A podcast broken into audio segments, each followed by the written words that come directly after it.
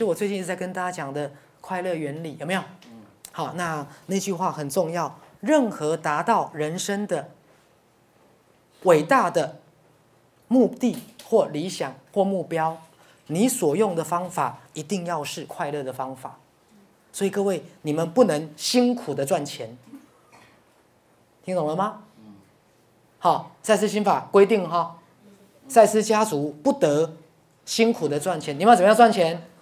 快乐的赚钱。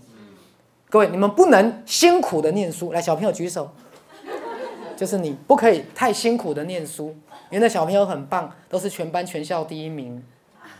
这样有没有？好，上次来叔叔就跟他说，你不能辛苦的念书，因为最后你辛苦的念书，你会恨书本、恨知识。你要怎么样？快乐的念书，各位，所以再也不要辛苦的念书，明白哈？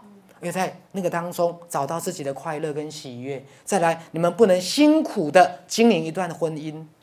嗯听懂了没有？各位，你的方法、手段、过程跟这个心情有没有？你不能辛苦的经营一段婚姻，各位了解吗？你也不能辛苦的扮演一个媳妇或女儿或儿子的角色，明白了哈？你也不能在达到任何崇高的理想当中，然后在过程当中是如此的辛苦、委屈、压抑，明白了吗？因为这不是宇宙的真理。宇宙的真理是什么？快乐原则。宇宙的真理是透过快乐原则。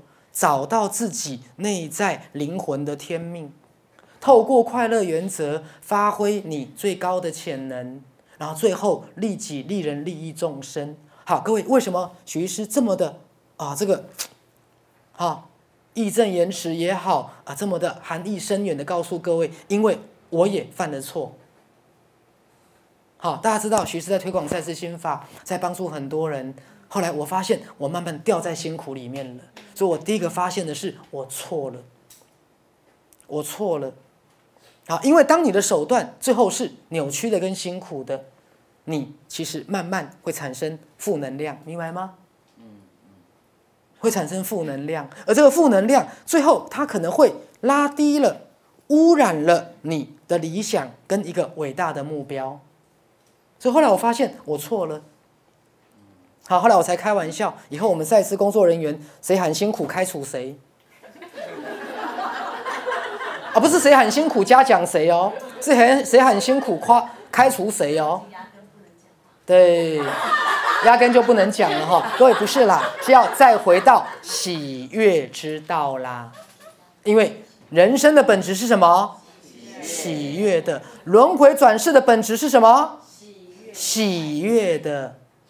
各位，可是通常我们只有在儿童的时候才喜悦，是，而且今天是儿童节，啊，后来我才想到那天去散步，啊，就经过玩具店，就给自己买了一个玩具，原来就是为了今天的儿童节，对，玩具，呃，一个那个手掌一样啊，魔鬼粘球丢上去可以粘住的那个，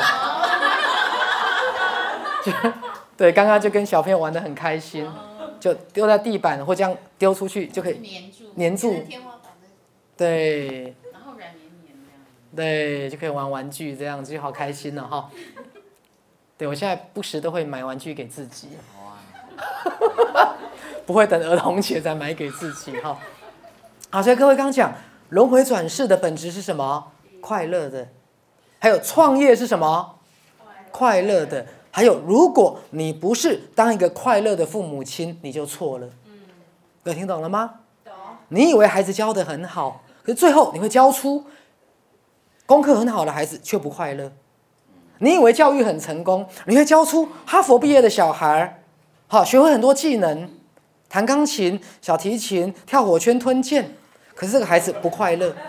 听懂了吗？所以我一直跟大家讲。最好的教育是父母本身是快乐的父母，唯有快乐的父母才能教出快乐的小孩所以今天不论不管你再怎么教育成功，含辛茹苦的孩子多优秀，各位，如果你不快乐，最后以赛斯心法，徐师会告诉你一个字，什么字？屁字。听懂了吗？好，因为这个理论最后是，你最后会赚到钱，你最后小孩子会有成就，你最后会得到所有你得到的，但是你失去了什么？快乐。快乐。各位讲明白了没有？好，徐氏一直在讲百分之九十九的成年人的，最后你会买了房子，买了车子，最后你会获得物质上你得到的，你甚至可能会成功，但是你失去什么？快乐。